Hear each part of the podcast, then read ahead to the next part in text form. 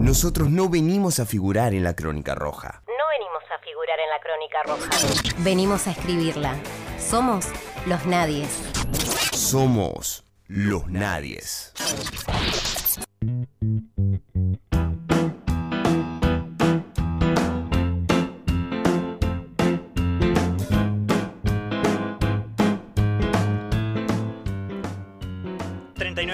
Han pasado de las 8 de la mañana de este día jueves en la ciudad de Rosario y queríamos hablarles de algo que desde los nadies venimos eh, persiguiendo, venimos siguiendo, venimos estudiando hace bastante tiempo, que es la cuestión de los monopolios más allá de sus rubros. Al principio de este ciclo eh, veníamos hablando de la concentración de la tierra, este, de las tierras productivas y de cómo eso hace que los operadores que, que son dueños de estas tierras se conviertan en entidades o actores de peso que definen eh, de cierta manera lo, entre muy poquitas eh, personas. Tengan en cuenta que el 40% de las tierras productivas de nuestro país están en manos del 1% de los productores. Eso se transforma en un círculo rojo con un inmenso peso a la hora de tomar decisiones, incluso frente a políticas eh, públicas de, gobierno. Bueno, algo muy parecido sucede en lo que es el mercado de, de alimentos. El mercado de alimentos de consumo masivo más que, más que de alimentos, de productos en general. Algo de esto hablamos también a principio de año, ¿se acuerdan cuando entrevistamos a Juan José Cisca de, Apime? Que algo, un, un poquito de esto hablamos. Bueno, levantaron ese guante los eh, colegas de Tiempo Argentino con un informe del Centro de Economía Política Argentina que muestra que en algunas categorías de alimentos, bebidas y limpieza, una única empresa se queda con hasta el 90% de la facturación y los impactos económicos, políticos y sociales de esta realidad son verdaderamente más que importantes, incluso a la hora de, eh, negociar cuáles serán los precios máximos. Pero para hablar de esto está en comunicación con nosotros Juan Pablo Costa, que es eh, sociólogo, maestrado en sociología económica, investigador del CEPA y docente universitario que ha tenido la gentileza de atendernos. Eh, Juan Pablo, muy buenos días. Manuel Parola te saluda. ¿Cómo estás? Buenos días, Manuel, ¿cómo estás? Aquí estamos. Este, queríamos conversar con vos eh, sobre este informe que han realizado desde el CEPA sobre la concentración de eh, los operadores de los productos de consumo masivo. ¿Qué, qué, qué, nos, ¿Qué han detectado ustedes? ¿De qué consta el informe? Bien, el informe eh, que realizamos es sobre la base de una investigación donde se analiza el mercado, como bien decís, de consumo masivo. Básicamente estamos hablando de alimentos y productos de higiene y de cuidado personal eh, que se venden en, los, en las grandes cadenas de supermercados que explican una o sea, no es el 100%, pero explican una cantidad importante, una proporción importante de los centros de ventas y de los puntos de venta totales eh, que tiene el país. O sea, acá quedan excluidos obviamente los almacenes barriales, algunos eh, autoservicios, eh, los mayoristas, eso queda excluido, pero sí están incluidos los grandes supermercados del país. Y lo que hemos detectado es que varias cuestiones. Por un lado, un nivel de concentración empresarial, ¿sí? Eh, eh, en muchísimos rubros, te diría que en la mayoría, ¿sí? salvo en algunos rubros, eh, la inmensa mayoría tiene un nivel de concentración muy alto, como bien decías vos, en algunos casos superior al 90%. ¿sí? en el caso, por ejemplo, del café, solo cuatro empresas se llevan el 87%, en el caso de gaseosas 98%, con la que todos conocemos, la más conocida, que se lleva muchísimo. Em, bueno, las bebidas sin alcohol, el 85%, los pañales, y algo tan sensible como los pañales, solamente dos empresas tienen el 95% del mercado, ¿sí? que son las dos marcas más conocidas. Ahora, eh, más allá de esto, es interesante que es no es solo un problema de marcas, ¿sí? porque uno diría, bueno, son un, alguno podría decir defendiendo la concentración diría bueno la gente elige esas marcas son marcas reconocidas etcétera bueno lo que pasa es que no es solo un problema de marcas ¿sí? es un problema de eh, actores empresarios ¿por qué? porque la concentración no solo está vinculado a que algunas marcas en particular han crecido mucho porque los consumidores las eligen, sino también con que hay grupos, eh, eh, grupos concentrados que tienen muchas marcas.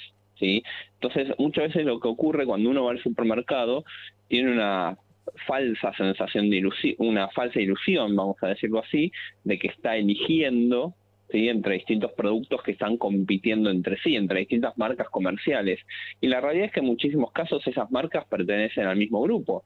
¿sí? tienen el mismo dueño, simplemente que las fue absorbiendo en un proceso de concentración empresaria y eh, mantiene la marca por un tema de, eh, de, ventas y de marketing, por, así decirlo, digamos, de estrategia de negocios, pero en realidad pertenece al mismo grupo. Digo, en el caso de la cerveza eso es muy paradigmático.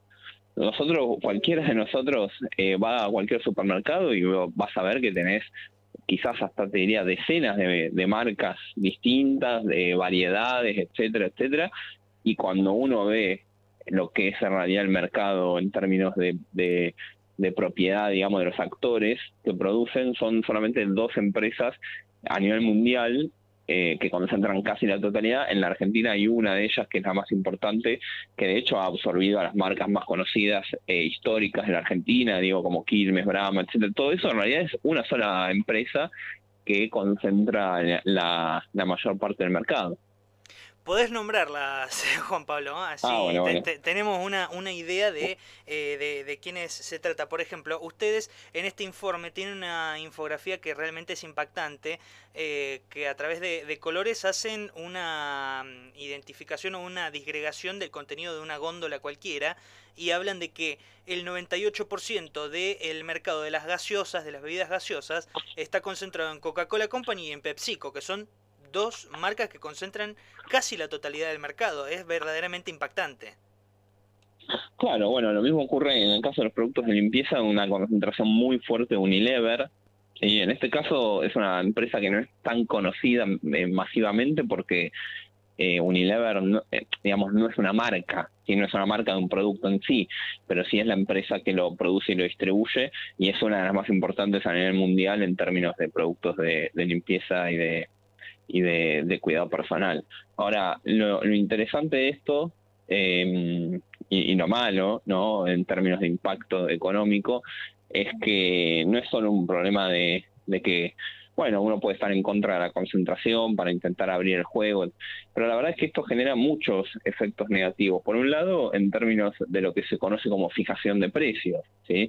Es decir, cómo se forman los precios, cómo se determinan los precios, por qué una gaseosa vale 100 pesos y no vale 70 y no vale 200, o sea, ¿qué es lo que hace que las cosas valgan lo que valgan? Bueno, la, teoría más tradicional, ortodoxa o liberal plantea justamente que es la cuestión de la competencia, ¿no? que hace que los consumidores elijan determinados productos por calidad, por precio, etcétera, y eso va eh, de alguna forma configurando los precios del mercado. Claro, pero bueno, en este caso Claro, eh, con estos registros que ustedes, este, que ustedes detectan, con una concentración tan masiva de parte de las marcas y, y encima una mm, hegemonía incluso en, en, algunas, en algunos sectores o en, o en algunas, eh, en algunos rubros, termina siendo una situación casi precapitalista, porque la cuestión de la mm, competencia, de la libre competencia que tanto se dice, en realidad no existe.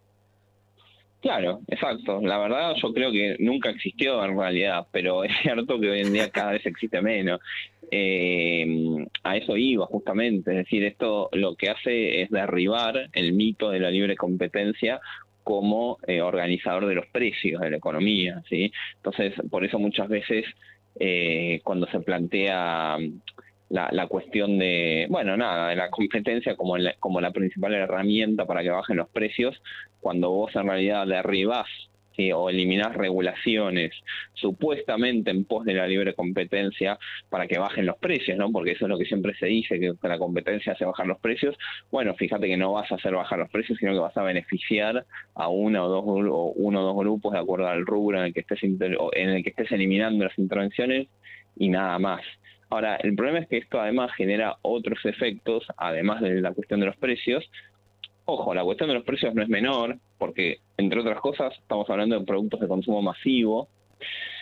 Sí, sí, hasta, recién estuvimos hablando de gaseosa, estuvimos hablando de pañales, eh, no, no, hemos hablado de galletitas, hemos hablado también de eh, productos de Pero tenés casi todo, mira, eh, por, mira, por ejemplo, el café te, te, lo comenté, el aceite, tenés tres empresas que explican el 90% del mercado, el aceite es un producto esencial, podríamos decir.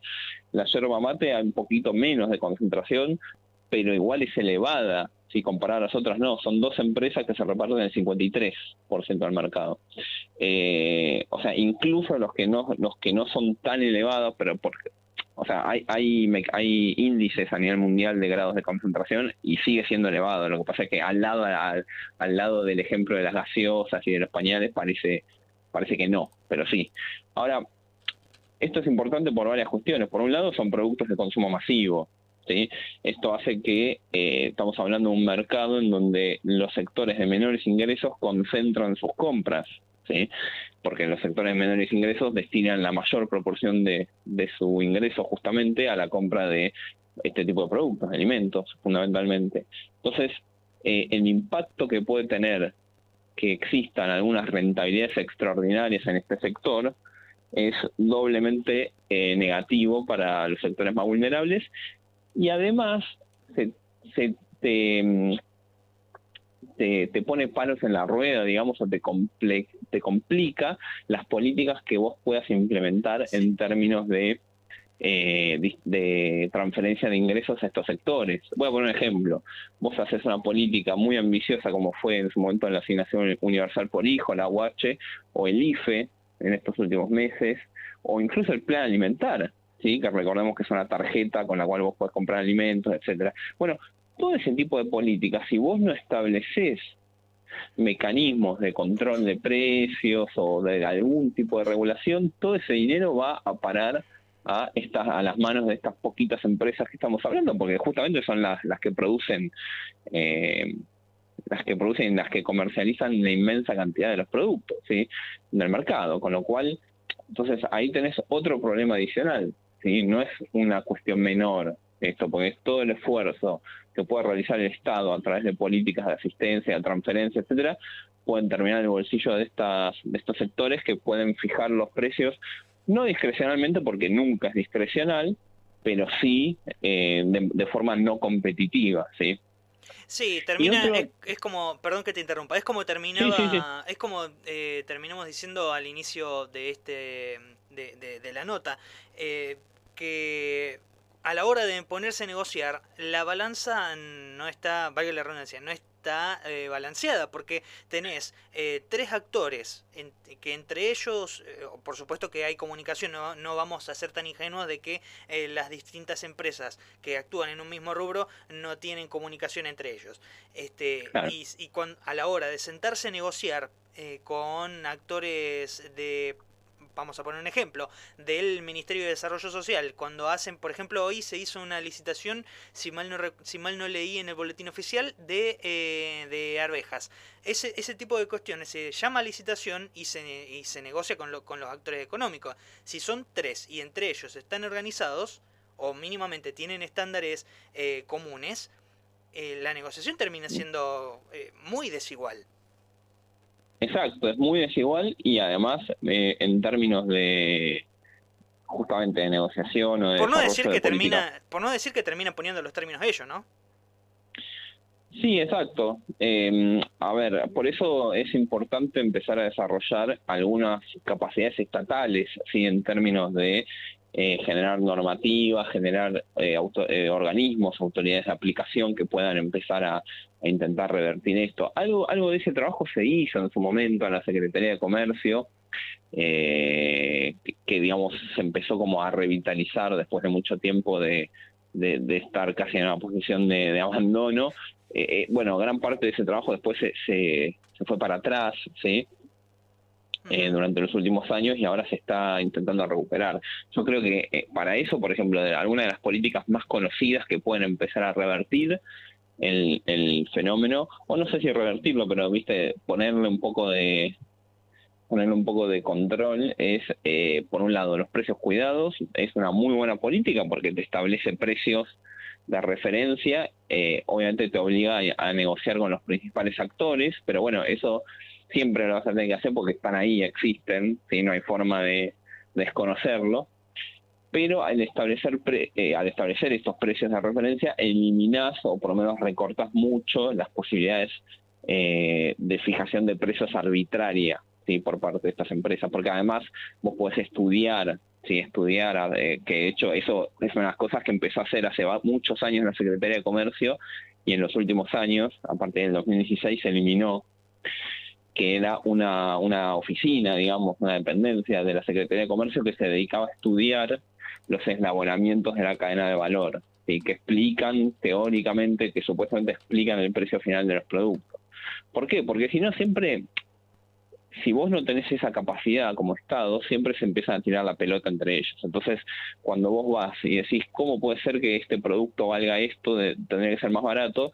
Bueno, el supermercado te va a decir, bueno, a mí el proveedor me lo trajo con, aumento, con este precio. Vas al proveedor y te dice, no, lo que pasa es que las materias primas van a aumentar y así se van como pasando la pelota de quién fue el que finalmente eh, remarcó. Entonces, cuando vos tenés estudiado todo el proceso de, todo, lo que es la cadena de valor, digamos, puedes detectar rápidamente dónde puede llegar a haber algún problema potencial. Y la otra y el otro mecanismo de regulación es la ley de góndola. Es una ley que se votó en el Congreso en este, durante este año, en febrero, y ahí quedó, entre otras cosas, por la, por la pandemia. ¿sí? O sea, cuando estaba en proceso de reglamentación quedó quedó trunco, pero bueno, ahí ya la Secretaría de Comercio planteó que ya lo estaba trabajando en eso, que en breve iba a salir. Ahora, básicamente lo que plantea la ley de góndolas es algo, creo, muy importante porque obliga a los supermercados a eh, diversificar los, las empresas oferentes de, los productos. Es decir, por ejemplo, eh, obliga a que las góndolas no pueden tener más de un 30% de, la, de justamente de la góndola con productos de una misma compañía. Obliga que los productos, obliga, por ejemplo, regula todas estas estrategias que utilizan los supermercados y entonces los productos más económicos y más baratos tienen que estar a media altura en la góndola, no pueden estar ahí abajo de todo, que no los ve nadie, o arriba de todo, que no alcanza nadie. Si tienen que estar en el medio. Bueno, regula también cómo utilizar los, las esquinas, digamos, de las góndolas que son las más eh, las más utilizadas y esto digo los que estudian marketing saben que es que es un sector clave a la hora de, potenciar las ventas. Y además regula algo muy importante que es los los plazos y los mecanismos de pago a los proveedores. Y para que no ocurra más esto de que un supermercado, especialmente las grandes cadenas, que como tienen mucho volumen de venta, pueden negociar condiciones y a las pymes o a los productores de la economía social o de la agricultura familiar, directamente les ofrecen condiciones de negocios absolutamente desventajosas que no les permite operar. Entonces se le pagan a 180 días, etcétera, etcétera, y eso hace que haya un sector muy importante, especialmente de las pymes y, de la economía social, que quede por fuera, sí, queda por fuera y no puede entrar a esos, a esos canales de venta. Em, con lo cual, creo que esos son como mecanismos que pueden empezar a, revertir el grado de concentración de este tipo de productos, impulsando no el surgimiento de nuevos grupos concentrados, sino justamente de pymes, fortaleciendo ese polo, ¿no? las pymes y la economía social. Estamos hablando con Juan Pablo Costa, que es sociólogo de la Universidad de Buenos Aires, maestrado en eh, Sociología Económica, investigador del CEPA. Él fue parte del equipo que realizó este, este informe del cual estamos hablando, que salió en la tapa del diario Tiempo Argentino, que es ejemplo de periodismo eh, cooperativo. Eh, eh, Juan, yo quería hacerte otra, otra consulta en cuanto a lo que son las empresas que han visto que componen esta, esta mayoría casi hegemónica dentro de estos, de estos grupos. ¿Hay empresas nacionales? Porque yo lo que he visto es que eh, predominan fundamentalmente las, las, las empresas eh, internacionales. Bueno, Unilever, eh, Coca-Cola, PepsiCo, son empresas internacionales de un grosor este, realmente inconmensurable pero este, después, por ejemplo, cuando miramos las aceiteras es distinto, tenemos em, em, los Tres Molinos, eh, tenemos aceitera de esa, que bueno, es, está transnacionalizada, pero tiene eh, un importante caudal en, en, la provincia de Santa Fe. Eh, ¿Cuál es el nivel de las empresas, el peso de las empresas nacionales? No, no tengo el número exacto porque no, no lo analizamos en ese sentido, pero está bueno incorporarlo para la próxima. Eh, no, porque lo que veo es que eh, hay una concentración muy importante, eso ya lo acabamos de decir, pero si encima el mercado que estamos analizando está concentrado en pos de marcas que son internacionales, a, mí me hasta incluso me dolería un poco más en el orgullo el hecho de que no solamente no podemos negociar, sino que cuando nos, nos sentamos a charlar con gente eh, para poner los precios máximos, eh, esas ganancias se van afuera. Sí, igual con empresas nacionales también se van afuera, así que por ese lado estamos más bueno, o menos la misma, te voy a decir. Ese también es otro debate, pero sí, sí, sí. sí. No, eh, a ver, acá hay una cuestión que es que en todo lo que es productos alimentarios, alimenticios, perdón, eh, tenés más relativamente un mayor componente de empresas nacionales, vos lo nombrabas bien, bueno, ahí también está Molinos, Arcor, eh, la aceitera general de ESA, em, bueno, y que esto es algo de hecho que cuando vos comparás con otros países, no ocurre tanto y eso es porque la Argentina es un país productor de alimentos y entonces la enorme productividad del sector eh, de alimentos hace que históricamente haya eh, muchas marcas nacionales. Este proceso, en términos que, no ocurre, de hecho, fíjate en todo lo que es limpieza y demás, son ahí prácticamente tenía que el 100% son empresas eh, transnacionales eh, o extranjeras.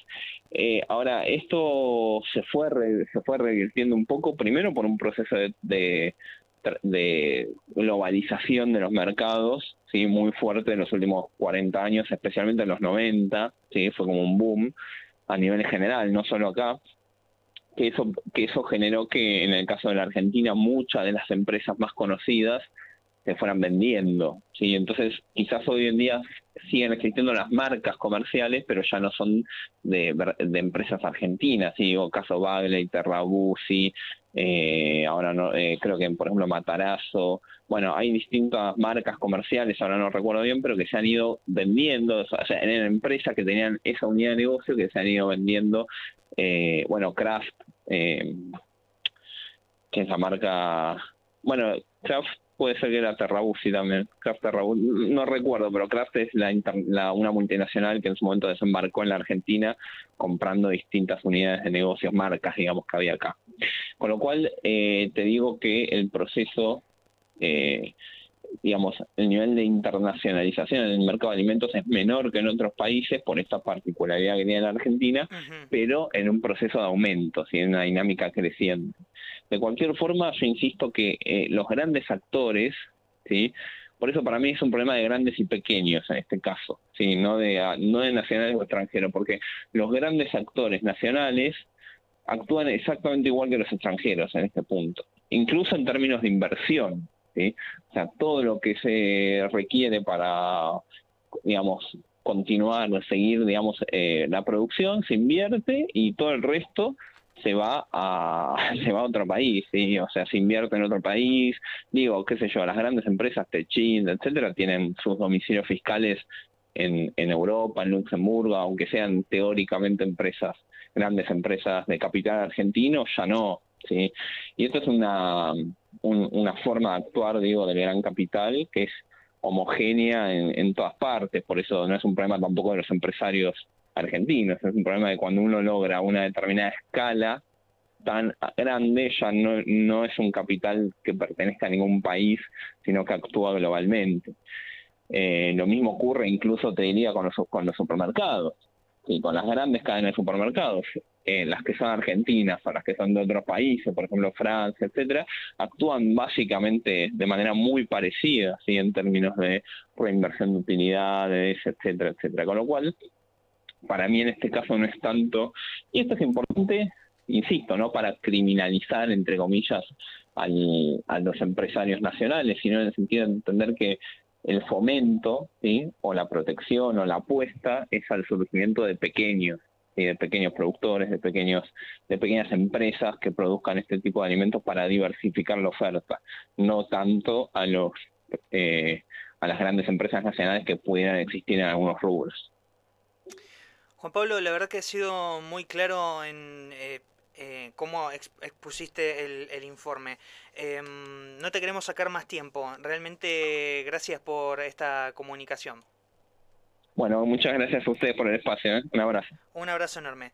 Pasó por el aire de los nadies el sociólogo, investigador del Centro de Economía Política Argentina, Juan Pablo Costa, que es maestrado en Sociología Económica y es docente universitario y que ha tenido la gentileza de atendernos para indicarnos sobre este informe que fue publicado en el diario Tiempo Argentino.